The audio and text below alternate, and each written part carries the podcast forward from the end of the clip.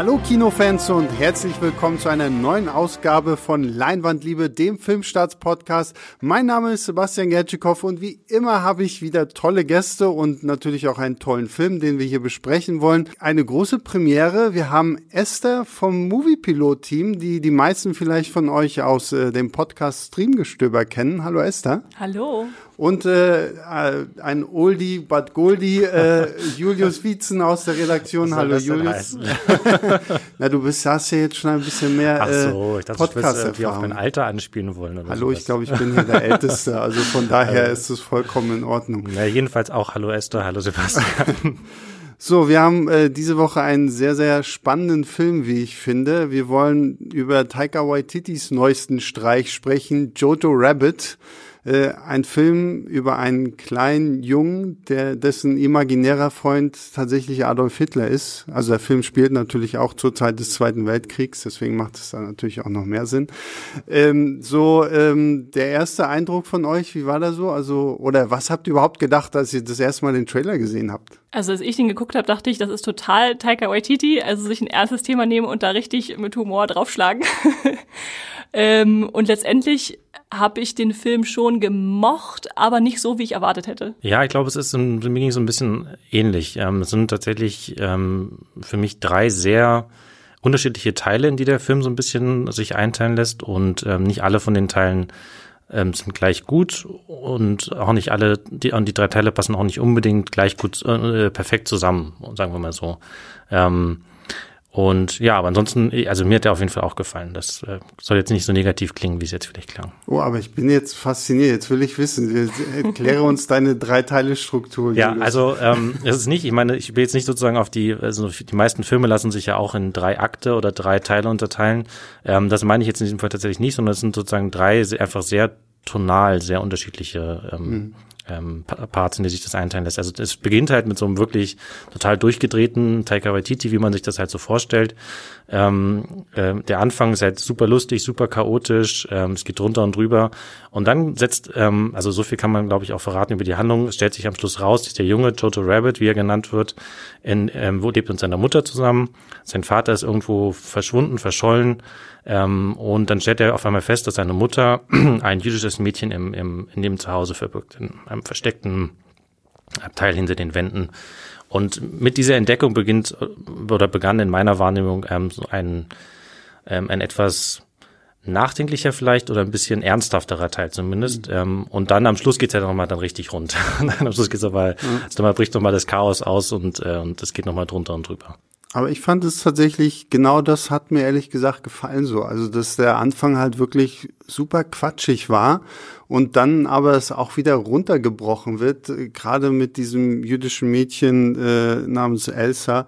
Ähm, fand ich tatsächlich schön. Und meine größte Sorge am Anfang des Films war tatsächlich, dass es zu quatschig wird. So, gerade weil, weil die ganzen Trailer haben halt auch immer sehr viel darauf gesetzt, Taika Waititi als diesen imaginären Adolf Hitler zu zeigen. Und da muss ich sagen, war ich sehr froh darüber, dass er das wirklich sehr zurücknimmt. Also diesen, diese Witzfigur Hitler taucht jetzt nicht so häufig auf äh, und wird dadurch auch nicht zu sehr überstrapaziert. Aber dadurch hatte ich, glaube ich, dann auch einen falschen Eindruck, mit dem ich in den Film reingegangen bin, weil ich dachte, okay, es geht um diese Freundschaft von dem Jungen zu seinem selbsterdachten, seiner selbsterdachten Version von Adolf Hitler. Und da er dann so wenig vorkam, ist er für mich nicht richtig zu einer Figur geworden, sondern eher zu so einem eingestreuten, willkürlichen Humorbonus, der dann manchmal mich tatsächlich gestört hat. Also, dass ich dachte, der trägt es nicht zur Handlung bei, der hat hier gerade nichts zu suchen, er wollte Taika Waititi mal wieder vorbeischauen. ich weiß also, nicht. Also gestört hat es mich, glaube ich, nicht, aber mir ging es so, oder ich habe den ähm, das Gefühl, dass er im Mittelteil komplett verschwunden ist, mehr oder weniger. Also mhm. am Anfang sieht man natürlich ziemlich viel, denn die beiden besuchen zusammen so eine Art ähm, Hitlerjugend-Trainingscamp oder so.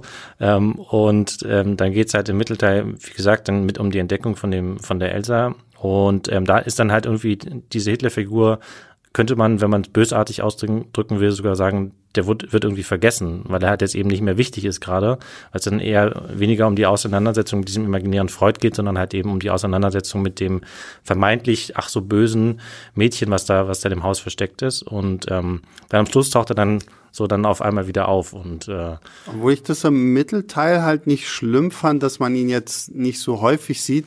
Er war da finde ich halt dann immer nur wichtig, um noch mal so dieses dieses falsche Wissen von Jojo über, über Juden zu zeigen, ne? wenn sie denn so diskutieren und ja, und die, die, keine Ahnung, die haben Fangzähne und die können deine Gedanken lesen und solche Sachen. Und das wird ja gerade durch, durch diese Zwiegespräche mit seinem imaginären Freund Hitler dann ja nochmal so extrem auf die Spitze getrieben und gleichzeitig fand ich es dann auch viel wichtiger, dass es dann halt wirklich darum geht, dass Jojo sich mit diesem, mit diesem Mädchen auf irgendeine Art und Weise anfreundet und halt erkennt, okay, was die mir hier alles erzählt haben, war immer totaler Blödsinn. Die sind ja alle gar nicht so.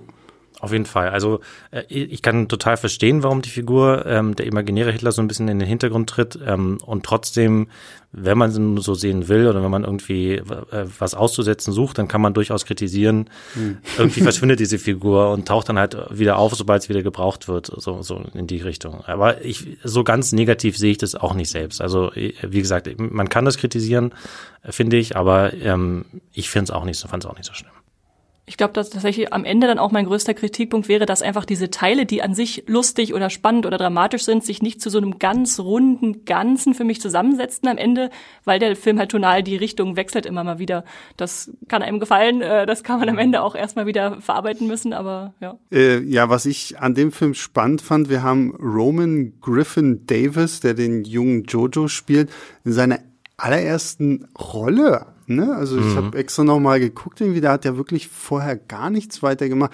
Wie fandet ihr ihn dann? Weil letztendlich dreht sich ja alles um ihn und ich meine, so Kinderdarsteller, das kann ja auch echt immer mal irgendwie schwierig werden. Also ich fand ihn einfach nur großartig, also eine echte Entdeckung und ich hoffe, wir sehen jetzt noch viel mehr von ihm. Und ich glaube, Taika Waititi hat auch so ein bisschen Gespür für, wenn man seine älteren Filme kennt, Kinderdarsteller zu inszenieren und deren Perspektive.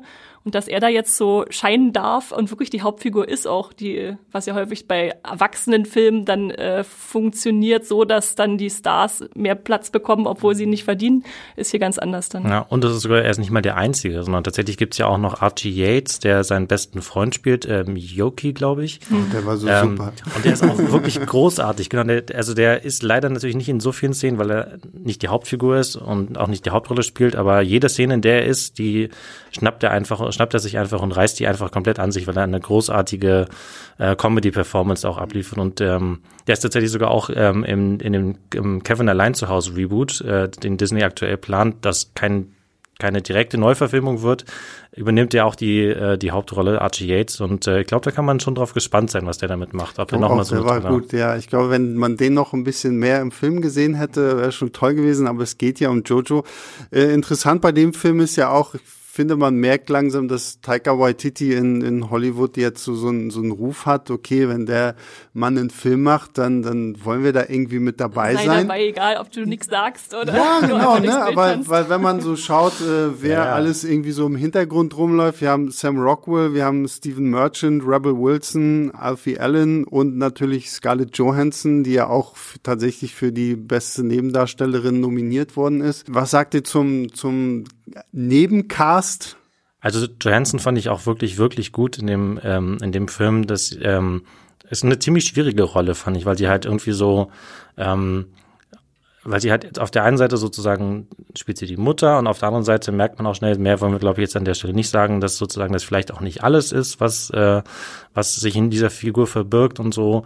Und ähm, sie macht das auch absolut großartig. Also man, äh, man glaubt ihr sowohl, dass das Verhältnis, das innige und wirklich charmante und herzliche äh, äh, Verhältnis zu ihrem Sohn oder ihrem Leinwandsohn nimmt man ihr komplett ab. Und da gibt es wirklich tolle Szenen, wie die beiden zusammen irgendwie unterwegs sind, spielen, tanzen, singen und sich irgendwie die beiden Darsteller die Bälle zu werfen und so. Und ähm, ja, also die, die Oscar-Nominierung durchaus verdient. Wie fandest du sie, Esther? Ich äh, fand sie auch sehr klasse, jetzt gerade mal außerhalb des Marvel-Umfelds sie mal zu sehen, ganz anders zu agieren, mal ein bisschen ja. Schauspiel zeigen zu dürfen. Insofern, ja, gönne ich ihr die Nominierung schon, war allerdings doch überrascht. Also generell, ihr habt ja letzte Woche über die Oscar-Nominierung auch gesprochen gehabt und da dachte ich, Jojo Rabbit hätte ich nicht vermutet, dass der so viel Nominierung kriegt. Nee, insgesamt sechs Nominierungen. Ähm, für Scarlett Johansson bin ich aber auch voll dabei. Ich muss sagen, es gibt eine Szene in diesem Film, wo sie mich wirklich noch mal mehr umgehauen hat. Also alles, was Julius ja auch schon gesagt hat, ist toll. Aber es gibt so eine Szene, das ist so eine,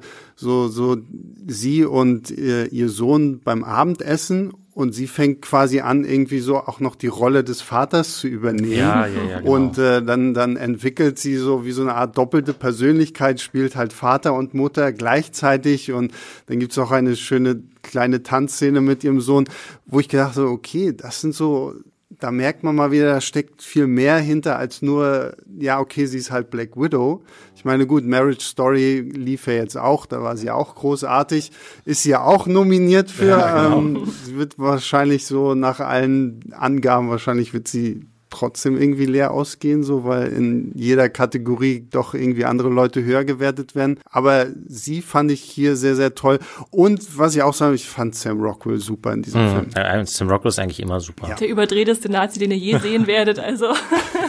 so könnte man es ausdrücken, ja. ja. Ähm, und, und was ich auch sagen muss, Steven Merchant, äh, spielt hier einen sehr, sehr, sehr, sehr unheimlichen äh, Gestapo-Agenten. Ja und äh, kommt auch in so einer Gruppe äh, von von von Gestapo-Leuten all, und alle werden irgendwie so aus der Sicht von von Jojo so zu zu Überriesen, die so ja, auch ja. so so mega lang in diesen schwarzen dunklen Mänteln ich glaube, Stephen Merchant ist auch annähernd zwei Meter groß, das trägt natürlich dazu bei. Ja, ja, klar, aber das war, der war auch irgendwie sehr, sehr unheimlich. Ja, aber natürlich auch trotzdem sehr, sehr lustig. Klar, also, also es gibt diese eine Szene dann, ähm, den genauen Kontext verraten wir nicht, aber es gibt eine Szene, in der sozusagen sich, äh, ähm, weiß ich, bestimmt zehn Figuren, die gleichzeitig im selben Raum sind, die ganze Zeit alle gegenseitig mit Heil Hitler begrüßen und jeder Einzelne sagt zu jedem einen, zum anderen jeweils.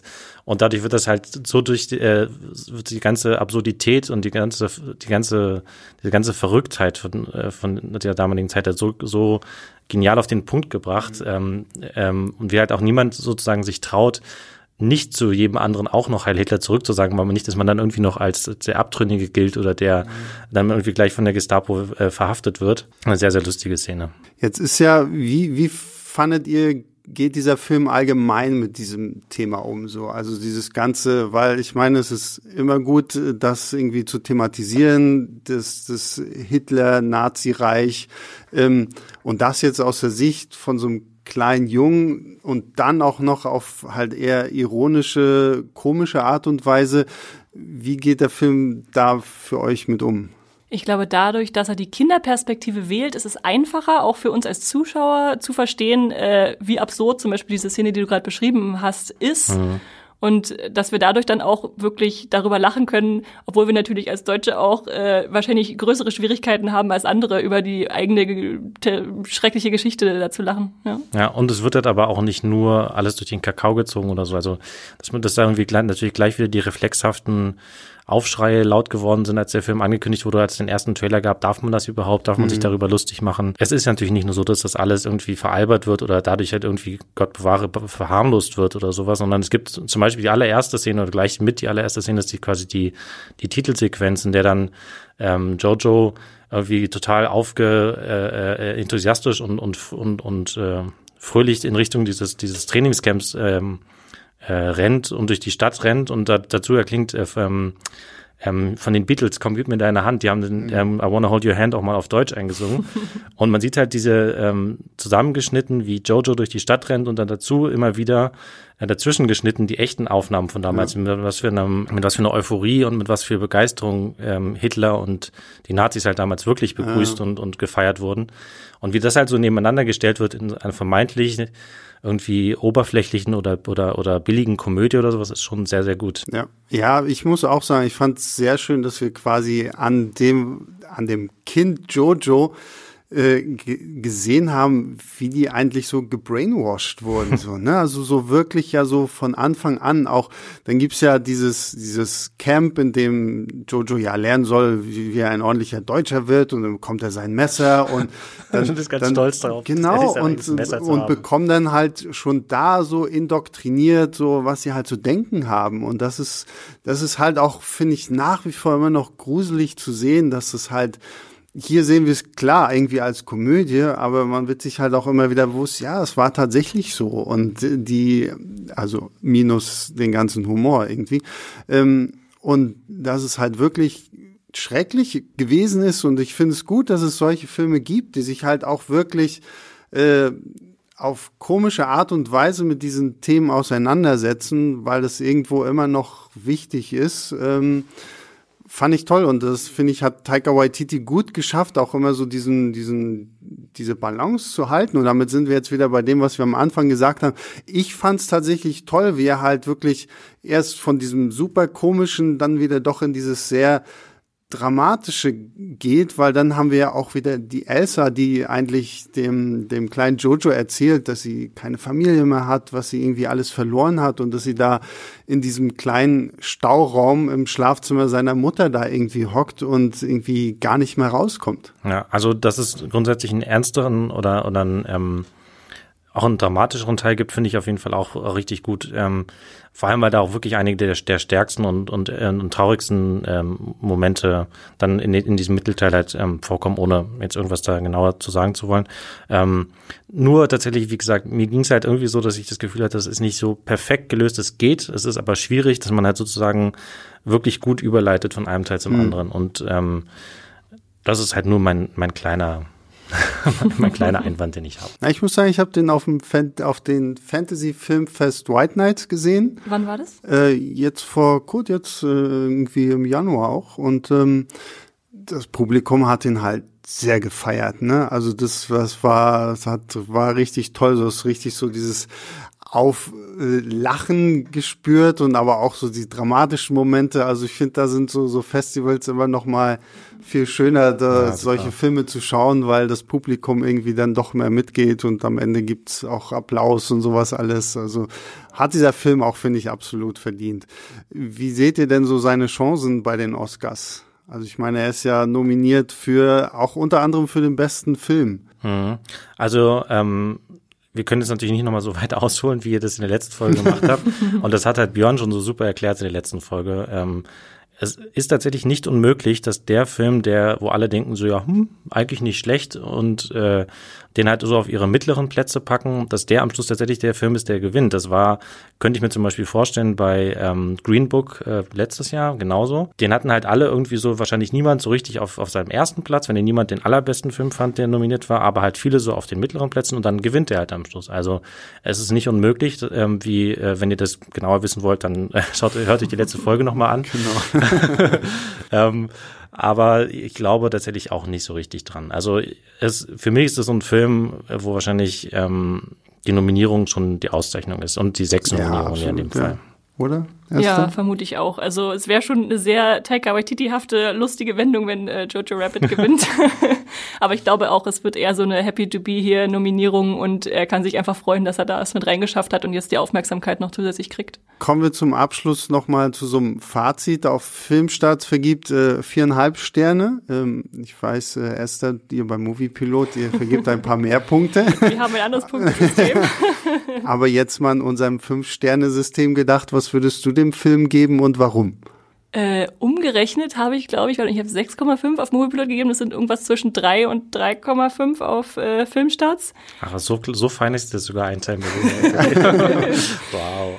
Ähm, weil ich ihn durchaus mochte, äh, aber weil er dann doch einfach im Gegensatz zu anderen Taika Waititi-Filmen für mich nicht die runde, lustige Sache war, die ich hätte sehen wollen, obwohl ich durchaus jetzt keine Anti-Empfehlung aussprechen würde. Und äh, Julius? 3,5, also ganz ohne komplizierte Umrechnungsverfahren. Äh, ähm, also in, der, in dieser Kritik wird es als der lustigste Film des Jahres äh, betitelt. Ähm, damit stimme ich nicht überein, weil der lustigste Film des Jahres bisher für mich eindeutig Knives Out war. Ist noch nicht so altes Jahr.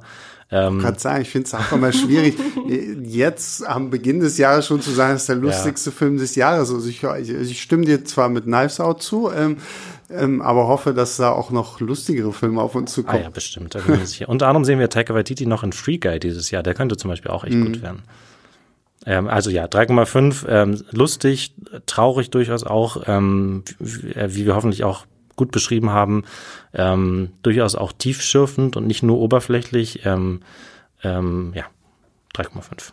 Also ich schließe mich der Filmstaatswertung an. Viereinhalb Sterne finde ich vollkommen okay. Ich war wirklich, war wirklich sehr geplättet. Ich habe mich auf diesen Film seit dem ersten Trailer gefreut. Äh, ich liebe Taika Waititi als Regisseur und auch als Schauspieler. Ich finde, er hat wirklich einen, einen sehr prägnanten Humor und das mag ich, weil er irgendwie auch sehr frei und locker sich da alles irgendwie von der Seele quasselt und den Film fand ich super. Die Hauptdarsteller, die Nebendarsteller, es fand ich toll. Den Soundtrack fand ich wirklich toll. Du hast es vorhin schon gesagt. Ja. Es gibt äh, einen deutschen Beatles-Song. David Bowie singt auf Deutsch mhm. und ähm, der Soundtrack passt auch irgendwie so wunderbar und es ist irgendwie so dieser Kontrast aus dieser herrlichen jungen Welt, in der Jojo lebt und wie sie so langsam vor seinen und unseren Augen zusammenbricht und wir dann quasi so hinter diese vermeintlich schöne Oberfläche blicken, fand ich sehr, sehr toll. Also ich kann auch wirklich nur jedem empfehlen, diesen Film zu schauen.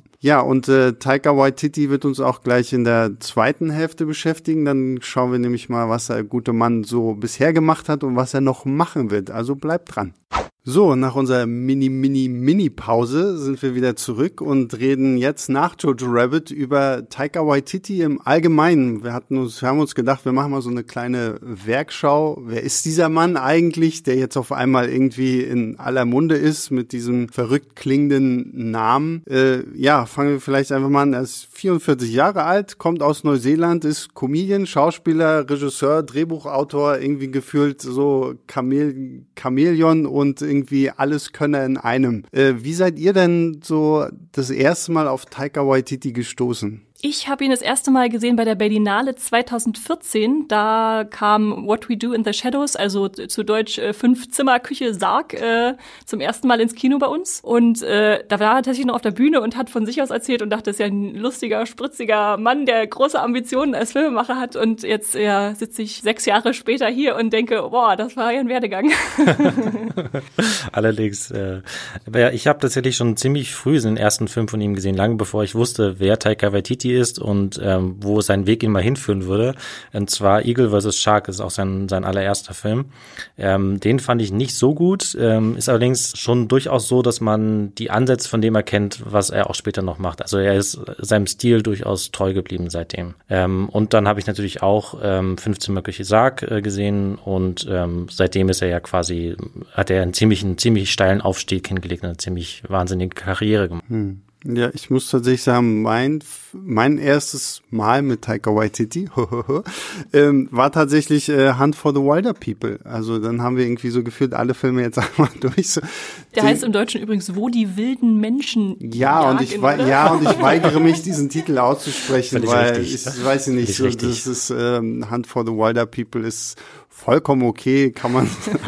und das ist ja auch so eine schöne Coming-of-Age-Story mit äh, einem alten, grummeligen Sam Neill und dem Jungen, dem Jungen aus Deadpool 2. Ich vergesse jedes Mal wieder seinen Namen. Und die geben auch so ein herrliches Pärchen ab. Und Absolut. das war so, so das erste Mal, so wo ich mir dachte, okay, krass, also dieser Mann hinter der Kamera, der auch das Drehbuch äh, geschrieben hat und so, das ist Wahnsinn, wie gut er so dieses Comedy und Drama irgendwie miteinander verbindet und wirklich spannende Geschichten erzählt. Absolut. Aber äh, Julius, weil du es gerade gesagt hast, du hast sein, tatsächlich seinen ersten Film äh, Eagle vs. Shark aus dem mhm. Jahr 2007 gesehen. Hat man da schon zumindest erkennen können, was wir jetzt quasi so alles von Taika Waititi kennen? Ja, ja, ohne Frage. Also es ist schon, das ist die Geschichte von zwei Außenseitern, die sich halt irgendwie kennenlernen und ineinander verlieben und dann sozusagen irgendwie ein ähm, durch diese, dadurch, dass sie halt irgendwie zueinander gefunden haben, halt irgendwie ähm, neue, neue Stärke oder ein neues, einfach einen neuen Blick auf das Leben gewinnen. Und es ist halt aber genauso diese Mischung aus skurrilem Humor, irgendwie so Außenseiterfiguren sind, finden sich ja auch häufiger. Natürlich auch, geht es durchaus auch dramatisch zu. Ähm, und ich glaube, das kann man wirklich in, in eigentlich in fast jedem Film von ihm. Denn, ähm, denn seinen zweiten Film Boy habe ich nicht gesehen, ähm, deswegen kann ich es da nicht beurteilen. Aber in allen anderen ähm, findet man das tatsächlich, findet, denke ich, wieder zumindest bislang. Also wenn man wenn man Taititi, Taititi äh, ähm, an Bord holt, dann weiß man, denke ich, auch warum und dann will man wahrscheinlich auch genau das haben, was hm. er liefert. In Eagle vs. Shark hat er übrigens auch schon mit Jermaine Clement zusammengearbeitet genau, und der ja. ist ja sein Freund und ständiger Mitarbeiter, da merkt man auch, dass da noch mehr dahinter steckt zwischen den Zweien. Ich habe gelesen, die waren auch vorher, ganz, ganz vorher so, so ein Comedy-Duo, die irgendwie recht erfolgreich durch Neuseeland getingelt sind und äh, dadurch halt einfach schon so diesen Namen hatten, dass, dass sie zumindest als Comedians bekannt waren. Ja, nachdem ich ja eben dann Hunt for the Wilder People gesehen habe, habe ich mir natürlich auch hier fünf Zimmer, Küche, Sarg, äh, What We Do in the Shadows angeguckt, was ja auch, finde ich, eine der großartigsten Mockumentaries und Vampirfilme eigentlich irgendwie überhaupt finde. Ja äh, wo ja auch Taika Waititi dann auch wieder präsent auch vor der Kamera ist. Wie fandet ihr den? Ich fand den sehr lustig, weil ich hatte das Gefühl, an de, zu dem Zeitpunkt war diese Vampirwelle eigentlich schon ein bisschen durchgerollt. Der Vampir hatte sich weiterentwickelt und so und er kehrt dann zu den Ursprüngen zurück, dass die wirklich noch im Sarg schlafen und ja. nicht ins Sonnenlicht dürfen. Naja, aber es sind ja sozusagen auch verschiedene Vampirtypen, die da prä präsentiert werden und sozusagen halt eben dann auch so ein, so ein Querschnitt dadurch ganz automatisch durch die durch die Filmgeschichte oder die äh, die Filmografie, wenn man so möchte, des Vampirs äh, ähm, gezeichnet wird. Ähm, ich habe ihn leider das erste Mal auf Deutsch gesehen, was ich nicht empfehlen kann, ähm, weil dann nämlich Taika Waititi mit einem sehr schlechten österreichischen, also natürlich nicht der echte, sondern der wird halt mit einem sehr schlechten österreichischen Akzent synchronisiert. Oh Gott, oh Gott, oh Gott. Ähm, ja, ähm, also selbst wenn man äh, nicht so gut Englisch kann, dann auf jeden Fall lieber mit Untertiteln mhm. anschauen, aber definitiv anschauen. Was ich ja bei dem Film wirklich toll fand, was, was wir schon gesagt haben, ne? so dieser, dieser Querschnitt zu diesen ganzen Vampiren hätte eigentlich irgendwie nur noch so ein, so ein Glitzervampir gefehlt. was ich, was ich aber auch spannend finde, was für Wellen dieser Film letztendlich noch schlägt. Ne? Es gibt ja jetzt auch die Serie, genau. die ja dann ähm, leider ohne Taika Waititi zumindest, ich glaube, er ist nur Produzent. Er hat die ersten ohne zu viel zu verraten, äh, da kann man sich trotzdem auch als Taika Waititi-Fan drauf freuen. Ja, und er hat zumindest, äh, glaube ich, drei Folgen inszeniert. Ähm, die erste, den Piloten auf jeden mhm. Fall und noch zwei andere. Er weiß nicht genau in welcher Reihenfolge, aber auf jeden ja. Fall ist er nicht nur wenn sozusagen Produzent ist ja bei einer Serie auch nicht nur, sondern sehr, sehr wichtig, fast wichtiger als der Regisseur, aber er ist tatsächlich auch quasi stark hinter der Kamera beteiligt. In der vorletzten hat er einen Gastauftritt. Oha. Psst, psst, habt ihr nicht gehört. Und vielleicht, vielleicht äh, reden wir ja dann mal beim Moviepilot beim Streamgestöber drüber. Äh, ich kann sagen, das ist doch eigentlich die perfekte Serie für euch. Ne? Ähm, ja, und was ich bei dem Film halt auch spannend finde, es soll ja auch eine Fortsetzung kommen, ne? Mit We Are the Wolves, also dann zwar nicht mehr über die Vampire, sondern mhm. mehr über die Werwölfe. Also wer weiß, vielleicht baut er sich dann noch so ein kleines Waititi-Universe auf mit, mit Monstern. Aber da die ja. Werwölfe ja auch schon im äh, Fünfzimmerküche Sarg vorkamen, ist ja sehr wahrscheinlich, dass die Vampire dann auch zurückkommen ja, im, im Sequel. Muss, muss. Also. Und Aber wir sind sehr gespannt, was der deutsche Titel dann wird von dem. Was ist Fünfzimmerküche Fell? ja, vielleicht. Vollmond. Oder Vollmond, genau. ja. Ähm, genau, jetzt hatten wir schon What We Do in the Shadows, Hunt for the Wilder People.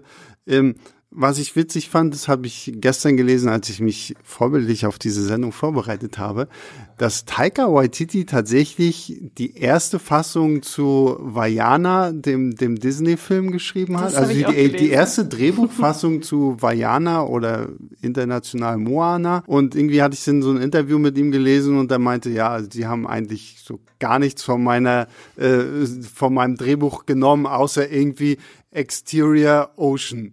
Und, äh, und Jermaine Clement. Aber ich kann mir da nicht vorstellen, dass es da Disney einfach noch zu absurd war, was er äh, gesponnen hat und erst dann mit. Na, ich hatte, ich hatte irgendwie gelesen, dass es bei ihm wohl irgendwie hauptsächlich darum ging, dass Moana als, als äh, einziges Mädchen in so einer sehr männlich dominierten Familie ist und dass es halt vielmehr so um die, die Rolle der Frauen in dieser Männerwelt noch ging und also ein bisschen Whale Rider. Äh, ja, Tendenz. wahrscheinlich so und äh, vielleicht war das einfach für Disney noch ein bisschen zu äh, sozialkritisch und äh, brauchen dann halt irgendwie eher die ähm, Magienote noch mit dazu. Ja, und, und ein bisschen sozusagen ähm, stringenter oder gerade gebügelter mhm. und so ein bisschen, wenn man, ja. ja. So, und danach hat er ja dann 2017 seinen großen Auftritt im MCU gehabt. Tor 3. Ja. So nachdem äh, Tor 1 von Kenneth Brenner gemacht wurde, Tor 2 irgendwie von allen einfach generell gehasst wird, kam dann so der, der dritte Versuch. Nee, ich finde den auch nicht so schlecht. Ähm, kam dann Taika Waititi mit äh, Tor 3. Wie fandet ihr seinen MCU-Auftritt? Ja, dafür gefällt mir Tor 3 tatsächlich nicht so. Also ich bin ein sehr, sehr, sehr, sehr großer Superheldenfilm und vor allem auch ein sehr großer Fan vom MCU.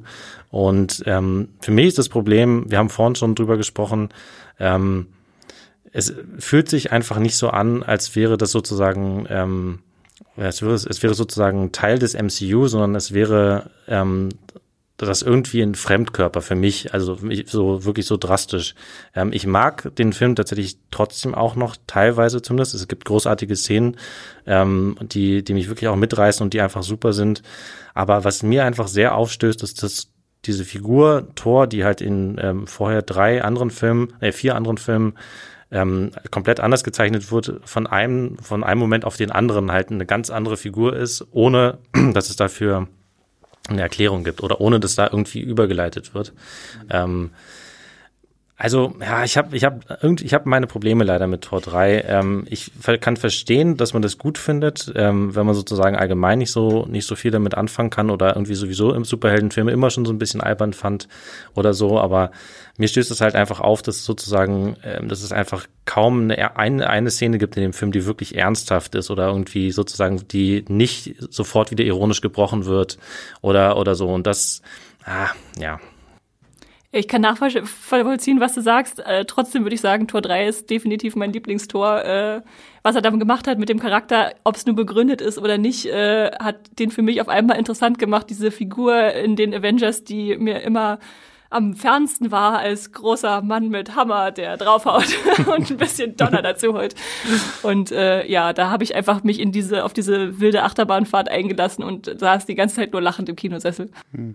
Ich, ich kann tatsächlich verstehen, Julius, was du meinst, wenn du sagst so Fremdkörper. Also es ist da, ich bin auch großer Fan von Tor 3, aber da gebe ich dir tatsächlich recht. Also da fühlt sich merkwürdig an, gerade auch finde ich, wenn man so das gesamte MCU bis zu dem Zeitpunkt irgendwie betrachtet. So, ja. ne? Nichtsdestotrotz fand ich es halt einfach schön, dass man irgendwie gefühlt von Sekunde eins angemerkt hat, ja, das ist ein Taika Waititi-Film. Ja. Also das ähm, ohne Frage und genau deswegen haben sie natürlich auch geholt. Und ja. es ist ja auch was ganz Besonderes, dass jemand äh, seinen eigenen Stil im MCU so ähm, sichtbar machen kann. Genau, so ja. konsequent durchziehen kann auch, weil also das MCU ist halt so ein bisschen auch wie bei einer Serie, wo halt der Produzent Kevin Feige der wichtigste ist, der gibt die Richtung vor und alle anderen sind mehr oder weniger nur Erfüllungsgehilfen und das ist in dem Fall der Vorteil des Kevin Feige offensichtlich, wenn man den Erfolg und den das große zumeist positive äh, Feedback zum MCU ja nun betrachtet, Kevin Feige weiß offenbar, was er tut.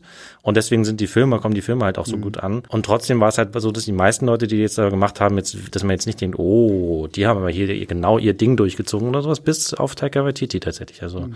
der hat Ich glaube, das Gute war auch einfach daran, dass man Thor einfach so ein bisschen aus dieser aus diesem normalen Umfeld komplett rausgekickt hat. So, ne? Ich meine, es war ja auch so ein bisschen dieser Wunsch zu sagen, okay, wir erweitern das, das All, das Universum an sich irgendwie und zeigen andere Planeten und so. Neuer Planet kann er sich drauf austoben. Ja, ist genau, nicht so wichtig, ne? hat keine großen Wellen ja. schlagend fürs das, MCU. Das liegt an der Atmosphäre, warum auf einmal so komisch ist. Wahrscheinlich.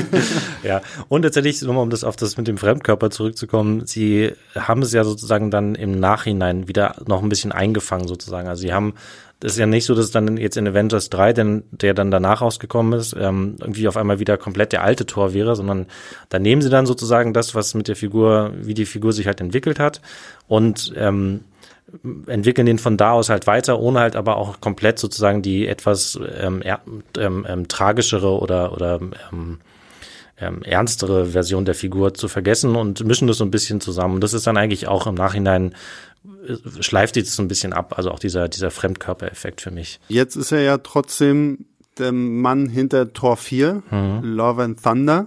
der beste Filmtitel des, äh, der, der nächsten Jahre auf jeden Fall. Finde großartig. Ja, ne? ähm, und tatsächlich finde ich auch ein spannender Film von der Warte her, weil ja doch äh, ziemlich viel äh, umgeworfen wird. So, also ich meine, Natalie Portman kehrt zurück und soll ja wahrscheinlich dann die weibliche Version von Thor spielen. Wir mhm. werden Valkyrie haben, die ja nach den Ereignissen von Endgame, sorry, Spoiler, ähm, Königin von Asgard ist oder zumindest Herrscherin. Ich weiß gar ja. nicht, wie man das so genau bezeichnet. Und von Neu-Asgard auf der Neu Erde. Neu-Asgard auf der Erde. Da hat man so ein bisschen das Gefühl, okay, wird das überhaupt noch Thor werden oder ist Thor dann einfach nur noch so, so eine Nebenfigur in seinem eigenen Film? Wie, wie schaut ihr auf diesen Film? Na, da man ja jetzt schon weiß, dass deren oder die neue Tor äh, dann Jane Foster sein wird. Also Natalie Portman. ja, genau. Wird es sicherlich ein sehr spannender Ansatz, da vielleicht die zwei äh, sehr unterschiedlichen Figuren aufeinandertreffen zu lassen und vielleicht auch in den Raum zu stellen, was ist überhaupt Tor als Figur? Ja, ja das ist eher also wie so eine Art Titel betrachtet wird. Ich glaube, es ist in den Comics auch genauso, wo dann auch der Name geht ja tatsächlich von dem Mann Thor, der mit dem Bart und dem Hammer geht auf die Frau Thor über und äh, dann heißt er, glaube ich, ab sofort Odinson, weil er halt der Sohn von Odin ist, aber nicht mehr Thor. Und ähm, ich bin da auch sehr gespannt drauf. Wie gesagt, ich finde den Filmtitel alleine schon großartig und ich freue mich sowieso auf jeden MCU-Film. Ich habe allerdings auch so ein bisschen Angst davor, weil es halt eben Taika Waititi macht. Also das nicht jetzt falsch verstehen. ähm, weil ich habe, so ging es mir, das ist auch einer der Gründe, warum ich den, den Tor 3 nicht so mag, weil die, die indirekte Comic-Vorlage Planet Hulk, ähm, was man noch daran erkennt, dass Hulk da auf dem Planeten ist sozusagen und halt irgendwie es geht um Gladiatorenkämpfe geht. Das ist im Prinzip alles, was von dem von Planet Hulk noch übrig ist und ich mag diese Comic-Vorlage wirklich sehr. Das ist ein großartiger Comic. Ähm, und genauso finde ich halt eben auch diese Geschichte von der Wandlung oder von der Hammerübergabe an, an, an den weiblichen Thor oder Mighty Thor dann, glaube ich, in den Comics. Ähm, auch eine großartige Geschichte. Und ich habe ein bisschen Angst davor, dass das durch den, weil, weil Titi Klamauk ähm, halt irgendwie dann nicht das Potenzial erfaltet, was sie haben könnte. Auf der anderen Seite natürlich klar, vielleicht ist das gar nicht die Idee dahinter, vielleicht ist es, wird es halt einfach wirklich so eine große Rom-Com mit halt irgendwie Valkyrie, Thor und äh, ähm, Chris Hemsworths Figur, wie auch immer sie dann heißt. Ähm, aber ja, ich habe so ein bisschen so, so einen kleinen, kleine Bedenken im Hinterkopf, deswegen. Hast du Bedenken? Nö. ich freue mich einfach drauf. Ja, ich bin, ich freue mich auch. Also ja, ich kann es verstehen so, weil, aber ich glaube auch, dass und damit äh, stütze ich mich so ein bisschen auf, finde ich so alles, was wir vorher über White Titty besprochen haben.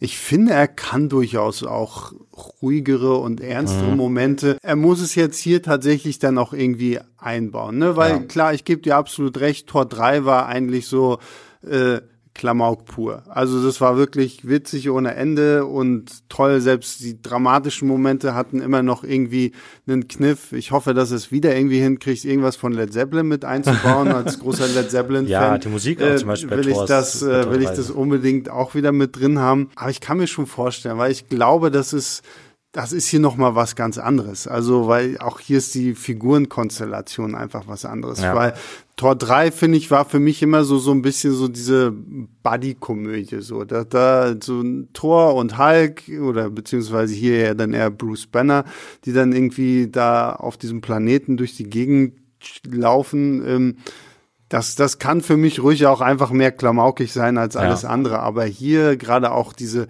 Staffelüber, Staffelstabübergabe, das, das hat ja auch für Tor irgendwo eine Bedeutung, ne? Ja. Zu sagen, okay, pass auf, ich, ich überreiche dir jetzt den Hammer und du bist würdig. Und ist ja auch die Frage, wie, wie werden sie zeigen, dass Jane Foster würdig ist, so, ne? Also, das muss sich ja auch erstmal alles irgendwie aufbauen.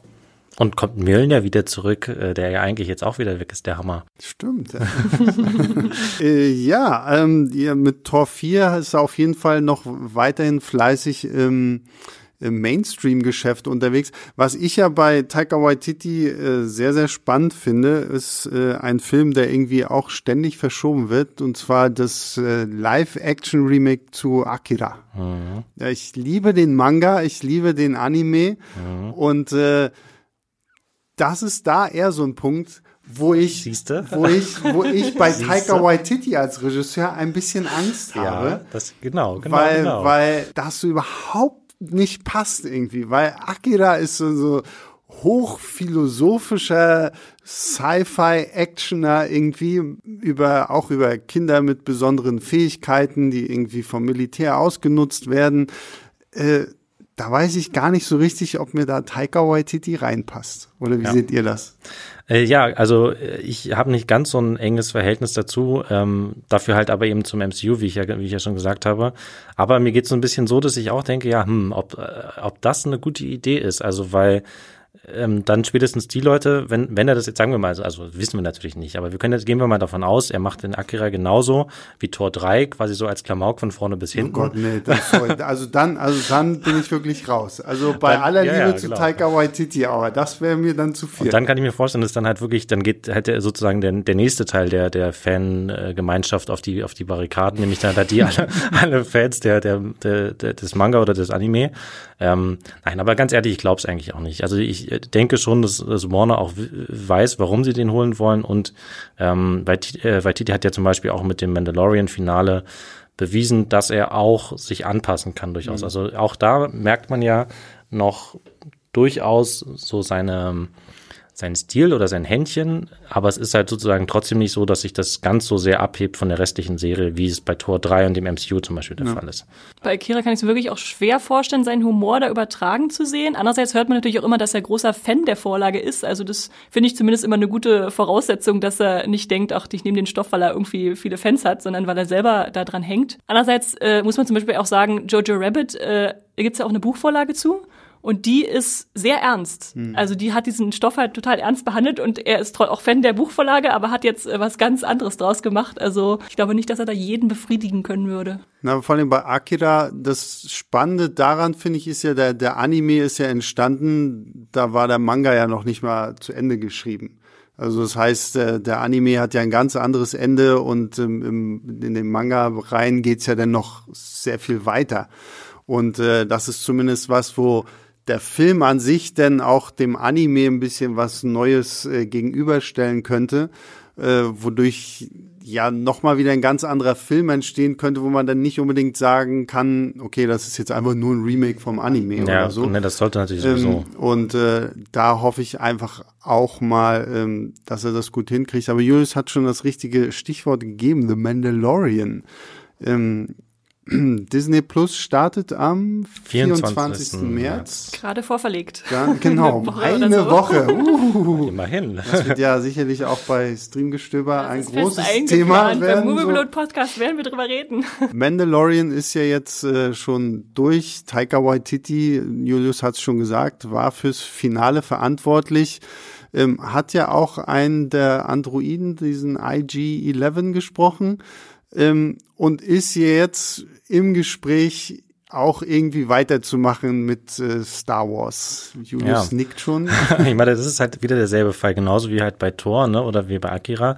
Es ist halt einfach, kommt natürlich auch da darauf an, was er damit macht. Also ähm, ich denke mal eher, dass sie ihn halt sozusagen jetzt auch als verlässlichen Handwerker dafür, so also so äh, abwerten, wie sich das vielleicht auch anhört, jetzt äh, verpflichtet haben. Also weil sie jetzt, weil sie halt eben wissen aus der Erfahrung mit The Mandalorian, er kann das. Ähm, wir können uns auf ihn verlassen. Star Wars hat ja dummer, dummerweise in den letzten Jahren einige Erfahrungen mit Regisseuren gesammelt, die vielleicht berechtigt, vielleicht auch nicht, vielleicht vorschnell, vielleicht auch nicht entlassen wurden. Also ähm, Phil Lord und Chris Miller bei Solo ähm, oder halt eben selbst bei Rogue One, wo der ganze Film oder äh, äh, der, das, der ganze, das ganze Finale nochmal komplett umge, umgeschmissen wurde und so.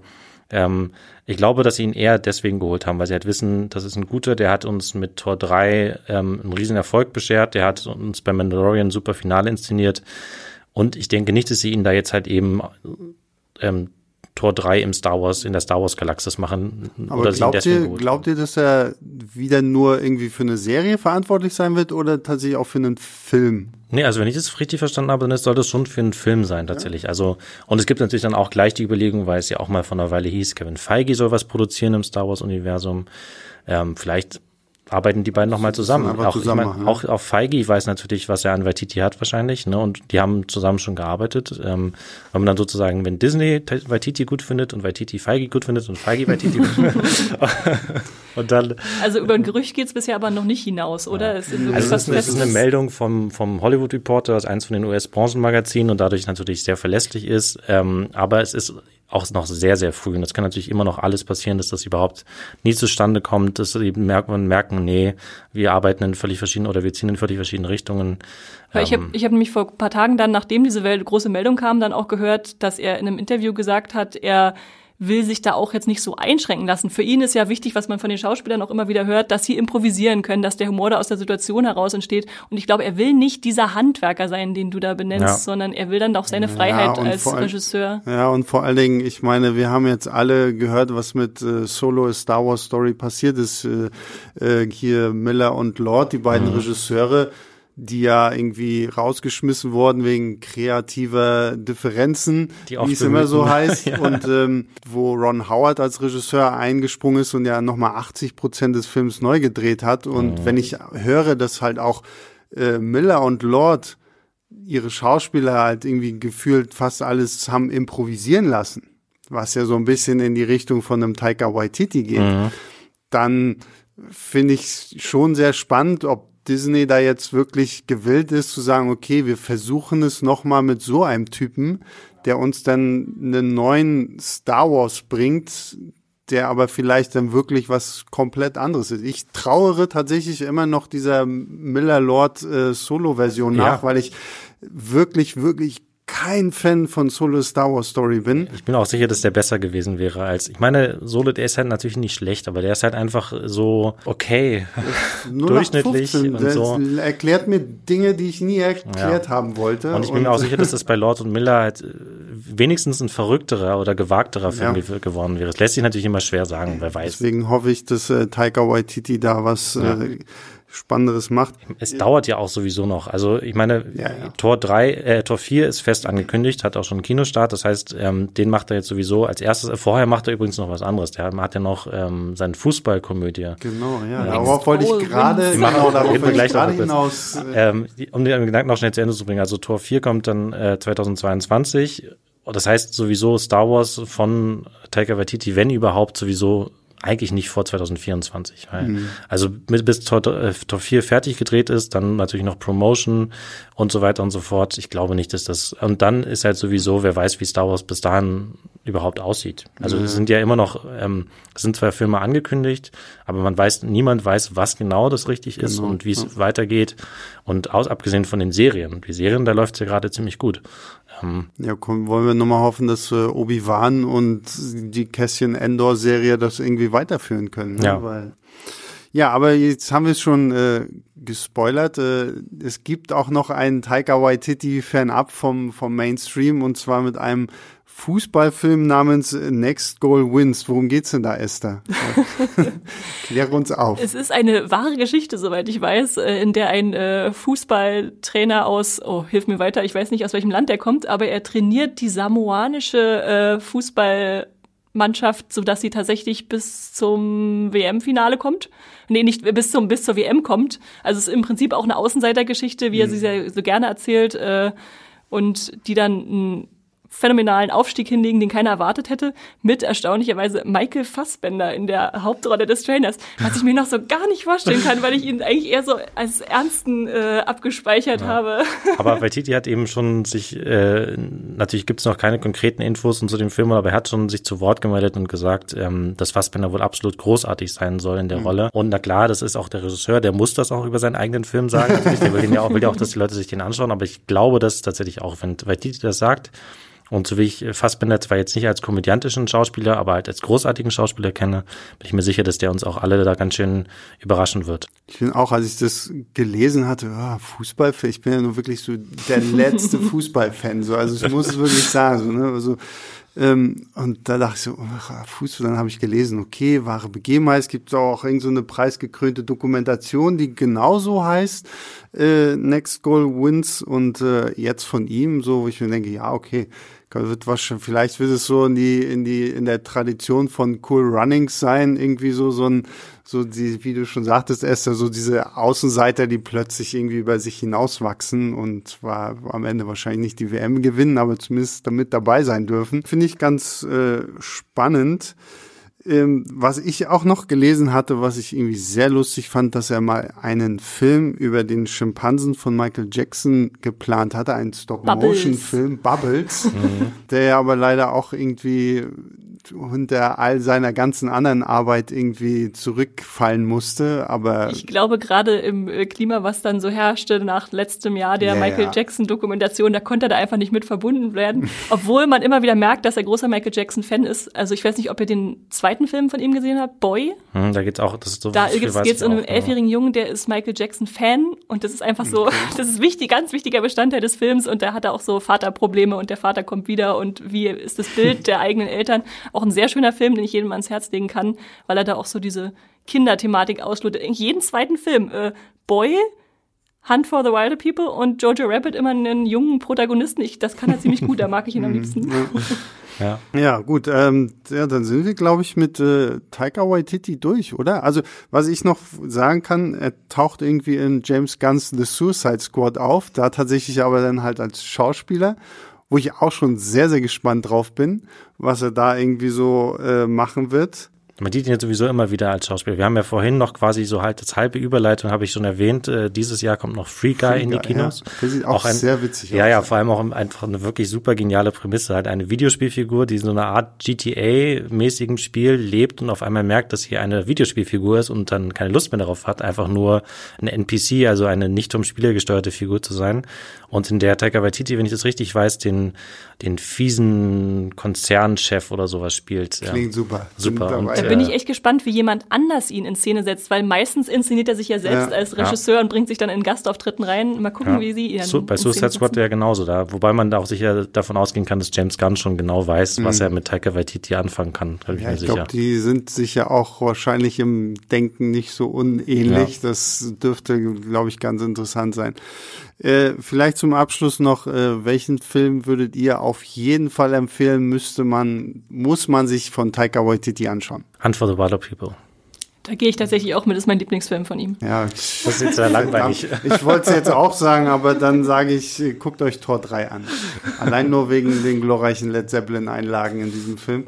Ähm, ja, dann bedanke ich mich recht herzlich erstmal bei dir, Esther. Äh, Danke. Ihr, liebe Zuhörer, hört auch immer fleißig Streamgestöber. Die gehen einen Tag früher als wir online. Das ist sehr praktisch, ja. ja Wenn ihr euch über Streams bei Netflix, bei Amazon, Sky alles informieren wollt, was so im Streaming-Bereich zu Hause los ist, dann könnt ihr Mittwoch um 5 Uhr morgens äh, schon die neue Streamgestöber-Folge euch holen. Worum ging es jetzt diese Woche oder worum geht's diese Woche bei euch? Wir haben jetzt über His Dark Materials geredet und Fantasy und große, die große Herr der Ringe Amazon-Produktion, die jetzt als oh. Serie kommt. Oh.